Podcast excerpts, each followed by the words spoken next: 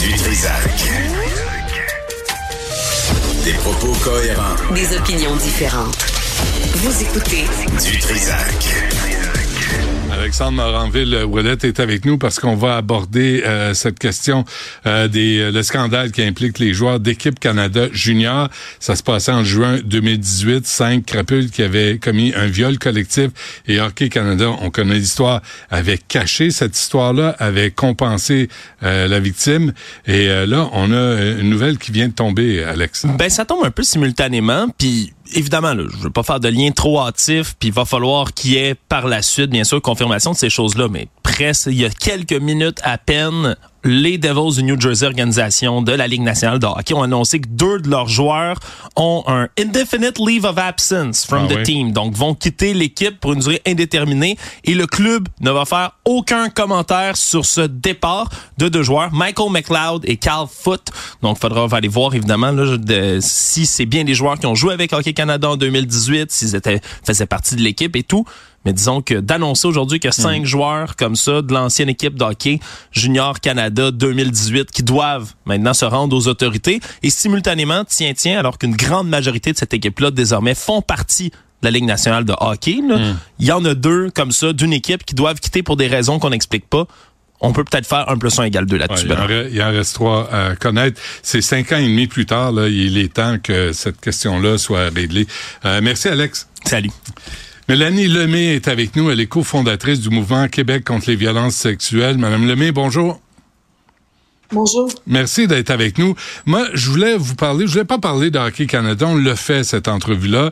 Euh, moi, je, ce que je trouve aberrant comme père de famille, là, comme conjoint, là, c'est que cinq ans et demi plus tard, euh, on finit par demander aux cinq euh, gars qui sont impliqués dans cette histoire de se présenter aux autorités policières. C'est, c'est long pour avoir, euh, pour obtenir une justice. Tout à fait. Puis pour avoir déjà été témoin du type de dérapage que peut emmener parfois les victoires dans les équipes sportives, ben mes pensées ils vont aujourd'hui vers la survivante qui a brisé l'omerta en dénonçant le viol collectif qu'elle a subi. Je suis consciente du courage que ça a dû prendre pour elle et elle a tout mon respect d'avoir ouvert une brèche pour toutes celles aussi qui vont suivre parce que on dit souvent que ça prend tout un village pour élever un enfant, mais pour avoir un athlète d'élite, ça prend souvent toute une équipe, un coach, une ville et surtout plusieurs commanditaires. Alors, comme ça a été dit, sans entrer dans les détails de l'affaire, puisque c'est désormais entre les mains des enquêteurs, tiens tout de même à mentionner que ça serait tentant, mais surtout réducteur, de centrer notre énergie d'aujourd'hui sur le comportement d'une poignée d'athlètes plutôt que sur Hockey Canada et plus largement toute l'industrie du sport au pays. Ouais, euh, euh, je suis content que vous que vous le disiez, euh, Madame Lemay, parce que en même temps, c'est pas parce que t'es athlète, c'est pas parce que t'es un sportif que t'es un violeur potentiel. Ben, il y a des nuances à faire, puis tu sais, je pense qu'à quelque part, il va falloir de toute urgence redéfinir c'est quoi le sens de l'excellence et du leadership dans le sport, parce que il faut faire un nettoyage de la culture toxique qui s'y retrouve. C'est d'ailleurs pour ça, entre autres, que le député fédéral Sébastien Lemire d'Abitibi-Témiscamingue, il se bat avec toute son équipe sans relâche pour obtenir de la ministre du Sport une commission d'enquête nationale qui permettrait de faire la lumière sur l'ampleur réelle de ce fléau-là, parce que ça, ça dépasse de loin Hockey Canada. Euh, ça touche plusieurs équipes partout à travers le pays. Puis personnellement, ce que je retiens de toute l'affaire, c'est que les victimes, elles méritent toutes de guérir et les hommes qui ont dû respecter une espèce de code du vestiaire et qui ont été témoins aussi de toutes sortes de violences le méritent tout autant. Mm. Et c'est très rarement dénoncé, mais tous les jours, il y a des jeunes, il y a des gars qui vivent aussi ces violences-là pendant des initiations ou des parties cruelles aussi qui visent à humilier les recrues et les femmes. Ouais, il y a les il y a les gars, les hommes, les ados qui commettent ces gestes-là.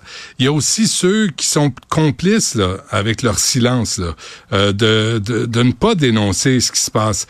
Tout ça là, c'est culturel. Mais c'est ça qui est difficile, c'est que moi, par le passé, j'ai côtoyé des professionnels, j'ai côtoyé différentes personnes qui ont évolué dans le sport, des fois dans des ligues mineures comme dans des ligues majeures. Ce qui revenait tout le temps, le son de cloche, c'est que il y a toujours des bruits ou des soupçons autour de certains gars. Mais comme ils ont du leadership négatif, ça vient créer comme un climat dans le vestiaire où eux, s'ils dénoncent ou s'ils en parlent, ils ont peur de faire l'objet de ridicule ou même de subir la violence de ces autres joueurs-là. Fait que c'est à ne pas euh, négliger non plus la hiérarchie qui existe entre les gars dans un vestiaire. Puis ça, c'est des choses qui revenaient souvent à mes oreilles. Ouais, euh, il y a eu, euh, y a, je pense qu'il y a un mouvement de prévention. Hein? Je pense, euh, je pense à la Ligue de hockey junior maritime Québec qui ont, qui a décidé d'aborder le problème et d'aller dans les chambres, les vestiaires des joueurs, puis dire que désormais ce comportement-là c'était inacceptable. Et, et je, la situation a évolué quand même. J'aimerais dire que tout est merveilleux parce que soudainement... Non, non, non, non, j'ai pas dit que tout est merveilleux, là. J'ai pas dit que c'est merveilleux. Ce que je veux dire en disant ça, c'est juste de dire que oui, il y a eu des choses qui sont nées un peu partout au pays suite au scandale. Mais moi, ce que j'ai pas encore vu, c'est des investissements majeurs. J'ai pas vu de commission d'enquête nationale. J'ai pas vu non plus des situations ou des propositions pérennes qui vont concerner de façon systémique toutes les équipes du pays. Et selon moi, ça doit passer par la loi fédérale du sport, de la santé aussi. Ça doit transférer des mains du ministère du patrimoine vers le ministère de la santé. Parce qu'à la fin de la journée, c'est quoi l'excellence sportive? C'est plus que de gagner des médailles. C'est aussi comment on se comporte mmh. à l'intérieur et à l'extérieur du vestiaire. Et c'est toute la culture aussi autour des équipes sportives qui doivent changer. Mmh. Parce que les fans et les personnes qui idolâtrent beaucoup ces joueurs-là participent aussi à vouloir camoufler parce que quand il y a une équipe qui est attaquée ou un joueur étoile, c'est comme si on vient toucher au sentiment d'appartenance. C'est très personnel, c'est soudé. Et malheureusement, il y a des recherches beaucoup aux États-Unis sur la question. Ça commence à apparaître un peu au Québec, mais il n'y a pas encore assez de financement sur la recherche, sur les initiatives, puis pour s'assurer aussi qu'on change la culture du sport. Et c'est pour ça que ça prend une commission d'enquête nationale. Ouais, avant qu'on se quitte, euh, vous l'avez mentionné, puis euh, comprenez euh, ce que je vais dire. Moi, je suis un père de famille, là. je vais jamais blâmer victime. Il y a des gars qui sont des trous de cul, puis qui se comportent en trous de cul, puis il faut le savoir. Mais vous avez parlé des groupies.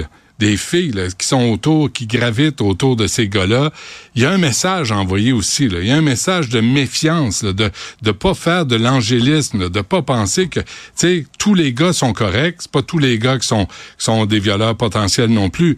Mais il y a un message aussi à s'adresser autant aux, aux gars qu'aux filles, aux hommes, aux femmes. Écoutez, il y a toute une culture hein, entourant le sport, puis c'est pas quelque chose qui se règle sur un coin de bureau là. Tu sais, c'est quelque chose de complexe et de très, euh, comment je peux dire ça? C'est ambigu parce que ça touche une culture, ça touche comment les gens évoluent, gravitent, pas juste sur les bancs euh, d'école, excuse-moi, sur les bancs des arénas, c'est aussi à l'extérieur, à l'école, ça a des répercussions à tellement de niveaux en fait ce qui se passe, que ce soit sur la glace ou à l'extérieur. Et moi, je pense qu'à ce stade-ci, en tant que société, j'espère qu'on va saisir cette situation afin de guérir collectivement cette partie-là de notre culture qui mérite de changer. Ça prend des pistes de solutions. Et j'aimerais vraiment voir renaître une mobilisation qui avait été mise en marche quand l'affaire a éclaté en première instance. Puis c'est un peu avec regret que je constate aussi que certaines équipes s'étaient commises publiquement à faire des changements et qui malheureusement soit euh, se sont détournées de ces objectifs-là parce que c'était plus d'actualité ou peu importe. Moi, je pense vraiment, en fait, qu'on a une opportunité en tant que société de faire une différence. C'est pour ça que Sébastien Lemire martèle à toutes les instances, à la ministre du Sport fédéral et même provincial, qui est temps qu'on fasse une commission d'enquête pour vraiment mettre la lumière sur c'est quoi cette culture-là, puis comment on doit la changer. Ouais, et quelles sont les vraies conséquences? Parce qu'il y en a, on le sait, ils ont commis des gestes vraiment répréhensibles et ils se retrouvent quand même dans la Ligue nationale de hockey ou dans n'importe quelle ligue, que ce soit au football, au baseball, au basketball. On a ces problèmes-là partout dans tous les sports professionnels et amateurs.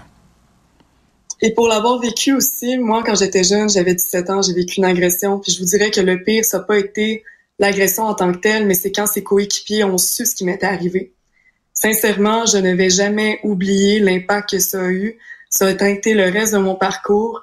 Alors, je pense qu'à quelque part, c'est vraiment important d'avoir des réflexions de société et c'est pour ça que je remercie à nouveau la jeune qui a eu le courage de dénoncer parce que c'est pas facile de parler des athlètes qui sont comme un peu mis sur un piédestal. C'est des protégés, que ce soit des institutions, des cégeps, des universités, des équipes professionnelles. Mm-hmm. Il y a vraiment un enjeu à ce niveau-là.